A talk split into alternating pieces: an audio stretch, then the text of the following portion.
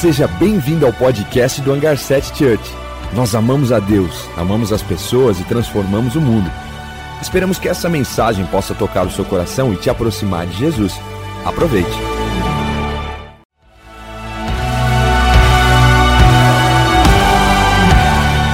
Seja bem-vindo ao podcast do Hangar 7 Church. Nós amamos a Deus, amamos as pessoas e transformamos o mundo. Esperamos que essa mensagem possa tocar o seu coração e te aproximar de Jesus. Aproveite. Como é bom estar aqui.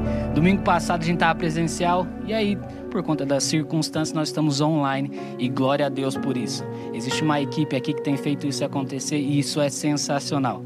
Semana passada, nosso pastor sênior Juan, ele falou da nossa visão e eu tô com altas expectativas para aquilo que o Senhor vai fazer, para aquilo que nós vamos construir e para aquilo que nós vamos viver daqui para frente. Mas para a gente caminhar, nós precisamos entender o que estava acontecendo. Há um ano nós fomos tomados por uma situação bem complicada e isso causou em nós, né, forçou-nos a, a ficarmos isolados. E a partir disso nem tudo foi igual. A partir disso nem tudo aconteceu conforme nós desejávamos. Por quê? Nós não fomos criados para estar só.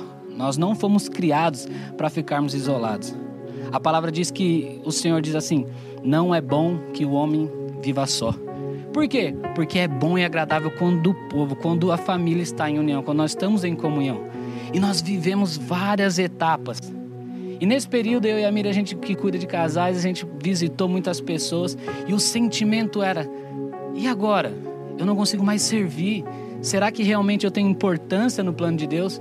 Será que realmente eu, eu, eu tenho é, validade porque muitas pessoas acabaram só apenas assistindo. E por muito tempo isso também aconteceu comigo. Eu pensei, caraca, e agora?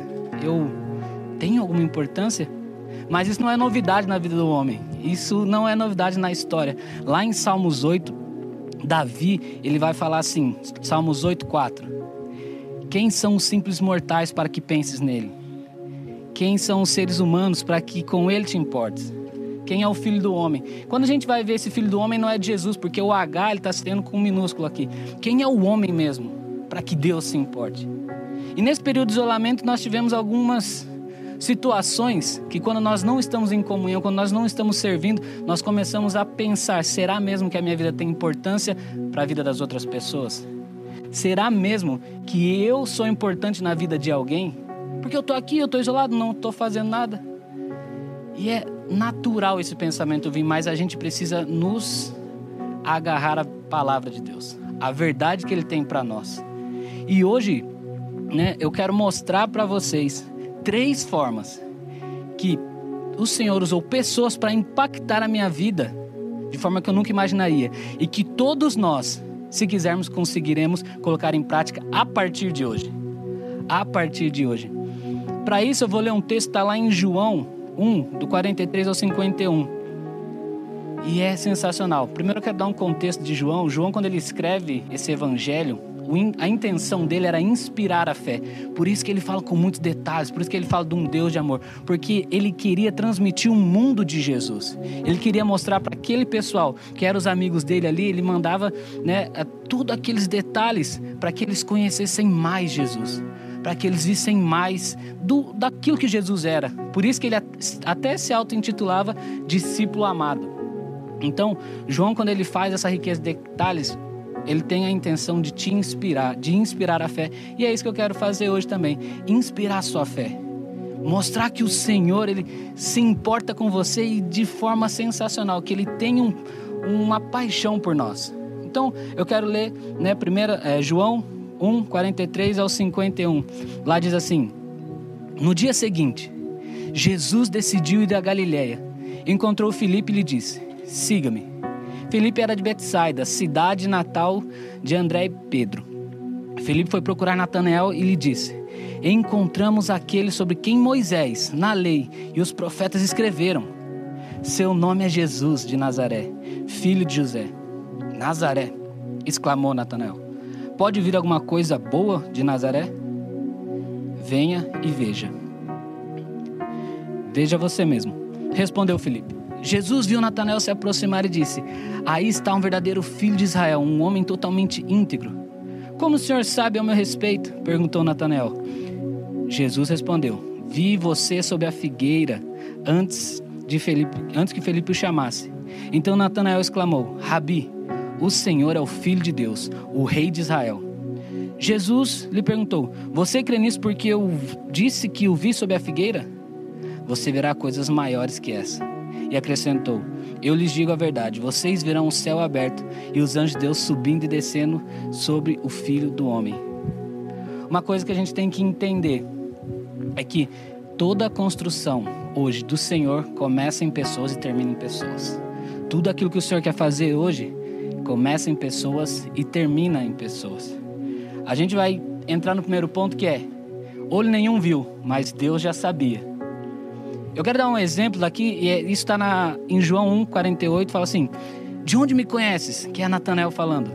Jesus respondeu: Eu vi ainda quando estava debaixo da figueira, antes de Filipe o chamar. Esse versículo ele me intriga porque Jesus ele cita um elemento aí, a figueira. O que, que me intriga nisso? Quem que plantou? Quem que cuidou? Quem que, que deixou essa figueira crescer? Provavelmente não tenha sido Natanael, porque é, era natural que as pessoas plantassem figueiras, mas elas duram muitos anos. A figueira mais velha do mundo ela tem mais de 2.900 anos.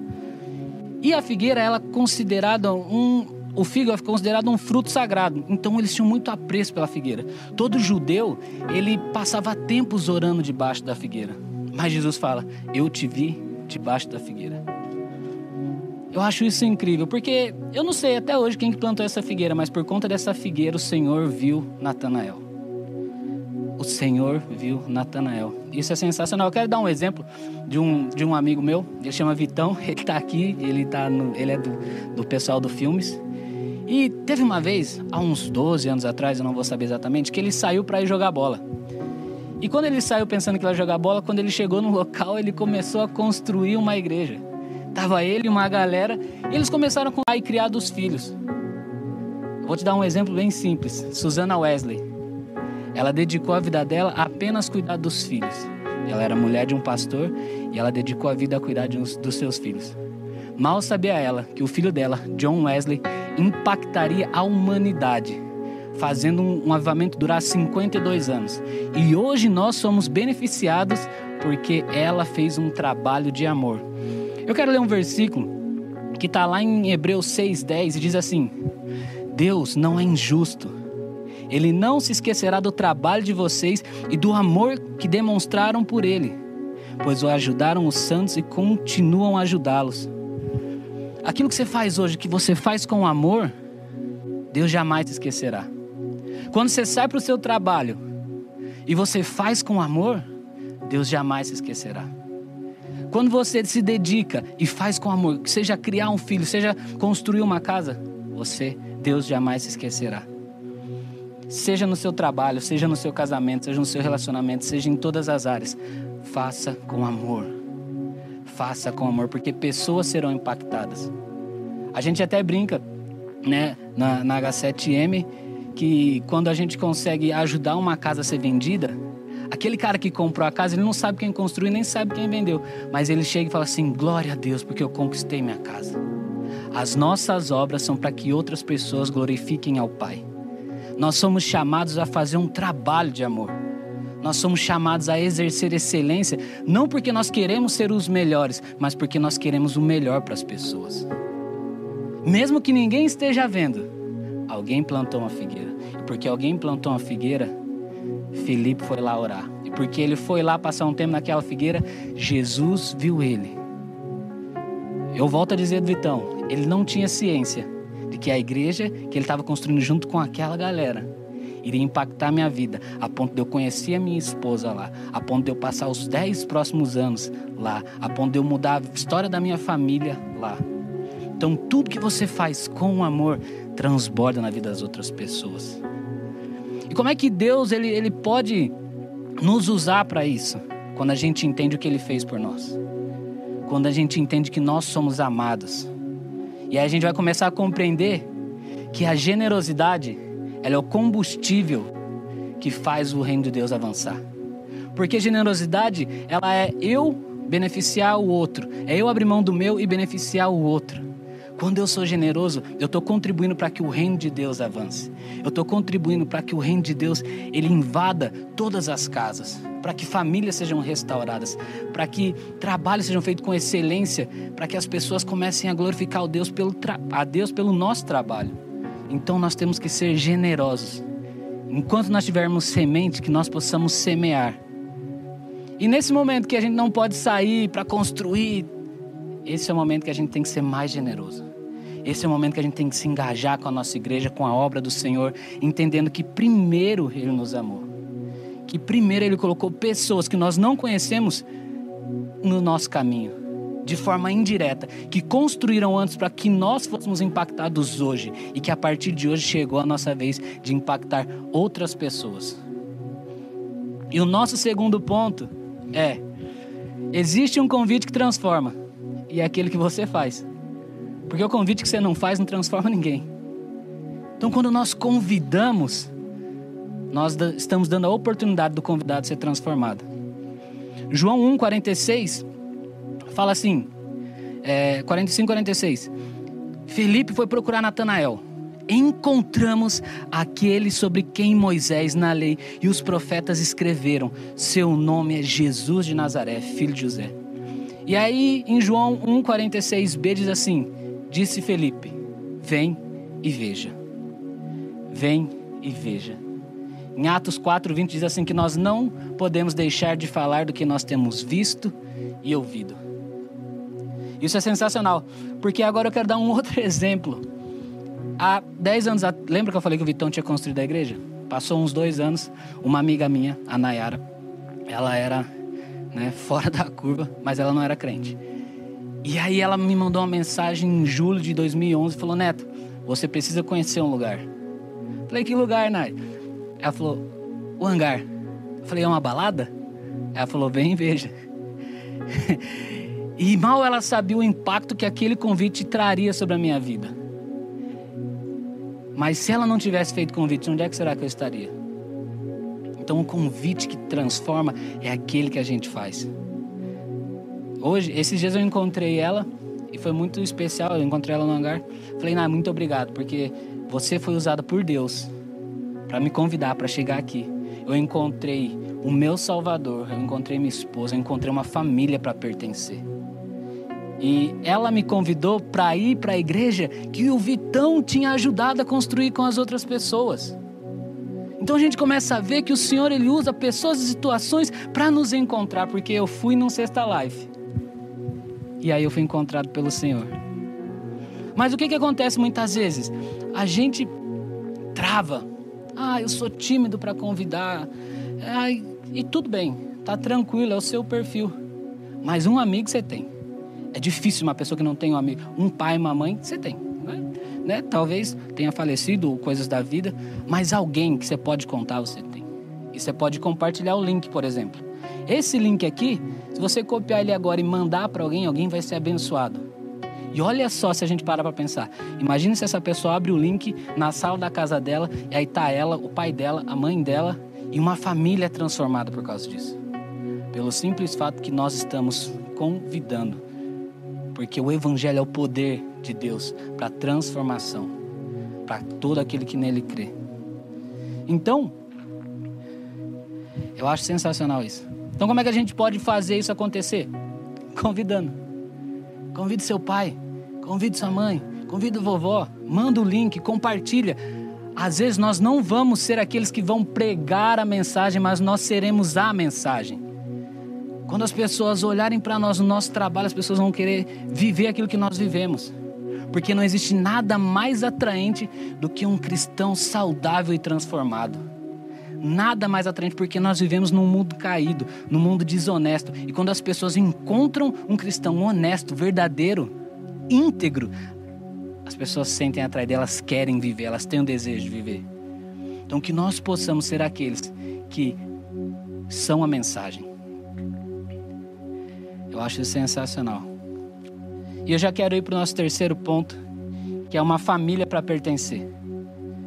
Quando eu chego nessa sexta-feira, num Sexta Life, tá lá pregando o Juan. Ele prega sobre Paulo, sobre a tua graça me basta, seu poder se aperfeiçoa na, minha, na sua fraqueza. E eu, meu Deus do céu, esse Deus existe, essa igreja existe. Uau! E a partir dali começa uma caminhada onde o Rony aqui eles vão me acompanhando, porque eles me acolheram como família. Jesus não te chama para uma tribo. Jesus não te chama para uma gangue, ele te chama para uma família. Ele te chama para você pertencer a uma família. E isso que é importante. Nós somos chamados para ser família. A gente vai ver isso no versículo 50 e 51 de João, do capítulo 1, que fala assim: Você crê porque eu disse que vi debaixo da figueira, e você verá coisas maiores que essa. Então acrescentou: Digo a verdade, vocês. Agora ele mudou. Ele estava falando com o Natanael. Falou: Você vai ver coisas maiores. De repente ele vai para o plural, para a família. Porque vocês verão os céus abertos. Vocês verão os céus abertos. Quando Jesus faz esse convite, quando ele dá essa palavra, não tem como. É a mesma coisa de um caminhão encontrar a gente de frente. A gente é transformado. E aí eu gostaria de ler um versículo que está lá em Efésios 1, 5 e 6, que diz assim: Em amor nos predestinou para sermos adotado, adotados como filhos por meio de Jesus Cristo, conforme o bom propósito da sua vontade para o louvor da glória graça e da graça, qual nos deu gratuitamente no amado. Por conta de Cristo nós somos adotados, por conta de Cristo nós somos família, por conta do primeiro que se entregou, agora nós somos muitos. E por conta de muitos que se posicionaram, agora nós somos muito mais. Não é incrível, disse Anne Frank, não é incrível que ninguém precise esperar o momento certo para começar a melhorar o mundo? Você não, você não acha sensacional? Eu acho isso sensacional. Quando eu acordo e falo, estou tendo a oportunidade de melhorar o mundo mais um pouquinho, eu falo, meu Deus do céu, que privilégio. E aí eu começo a entender o que significa as suas misericórdias se renovaram a cada manhã. Eu começo a entender como é bom trazer à memória aquilo que dá esperança. Porque aquilo que me dá esperança é Cristo, e Cristo em mim é a esperança da glória para o outro. Cristo que vive em mim agora, para aquele que ainda não crê, é a esperança da transformação, é a esperança para aquele que já estava desiludido, é a esperança para aquele que não queria mais a vida, porque nós nos posicionamos em Cristo. O que eu quero falar para você essa manhã é que a sua vida importa tanto para Deus, importa tanto que Ele usa as situações e as pessoas para te encontrar. E isso é sensacional. Ele vai fazer de tudo para usar aqueles que estão dispostos e todas as situações para encontrar o seu coração. Mas a sua vida ela importa tanto, ela importa tanto que ele quer usar você, quer usar a mim para encontrar outras pessoas. Porque nós entendemos o que ele fez para nos encontrar, agora nós damos importância para aquilo que é importante para Ele, que são as pessoas. Que nós possamos nos posicionar e sermos aqueles que fomos transformados e agora iremos transformar. E eu não sei a sua história, eu não sei como é que você está aí, eu não sei se tem alguém aí com você, mas eu tenho duas certezas. A primeira é que Deus te ama tanto que Ele te colocou para ver esse vídeo. Ele te ama tanto que você está vendo essa palavra agora e tem algo acontecendo dentro de você. E a segunda certeza é que Ele quer ter um relacionamento com você.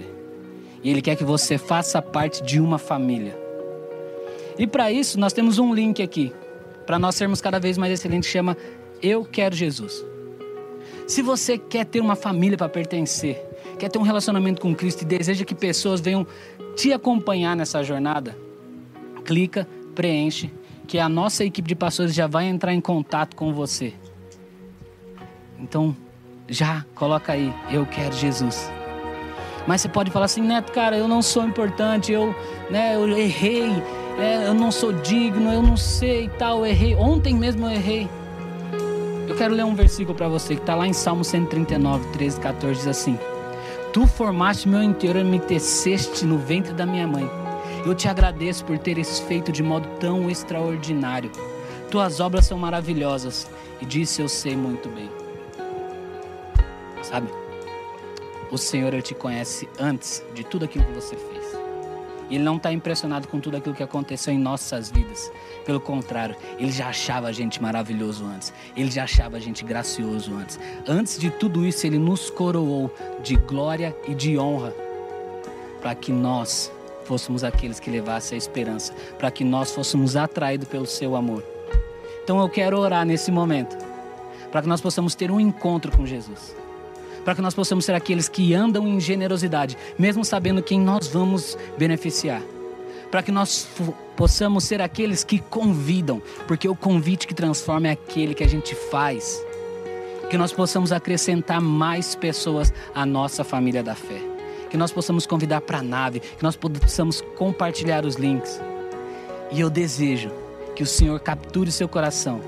E que se você não faz parte dessa família, esse é o momento então eu queria convidar você a fechar os seus olhos, que nós vamos orar nesse momento. Jesus, muito obrigado, Pai. Muito obrigado porque o Senhor usou muitas pessoas que eu não, não conheço para impactar minha vida. Obrigado, Jesus, porque alguém me convidou na caminhada e eu fui atraído pelo seu amor leal, Pai. Obrigado, Jesus, porque quando eu fui atraído, eu fui aceito por uma família e fui transformado, fui cuidado, tive a vida transformada, Pai. Mas agora eu te peço, Jesus, nos encoraja, Pai, nos encoraja a sermos aqueles que vão andar em generosidade. Aqueles que farão quando ninguém está vendo, mas o Senhor está vendo. E o Senhor não é injusto, o Senhor não esquece do nosso trabalho de amor, Pai. Que nós possamos ser aqueles que convidam, que tem prazer em falar: vem e veja o Senhor. Vem e conheça Jesus. Olha para minha vida, eu sou uma mensagem, então vem e veja, porque dá para ser transformado sim. Que nós possamos ser aqueles que acolhem a todos, que essa igreja que ama a todos, que deseja restaurar, que deseja transformar, que deseja avançar, que é uma família para pertencer, Pai. Nós oramos, Pai, para que o teu reino venha sobre nós. Nós queremos saber que o Senhor, Ele nos ama. Então traga a nós pessoas, Pai. Nós queremos mais o seu amor, Jesus. Nós queremos mais o seu amor, Pai. Que o teu reino venha sobre nós. É isso que eu te peço. Em nome de Jesus.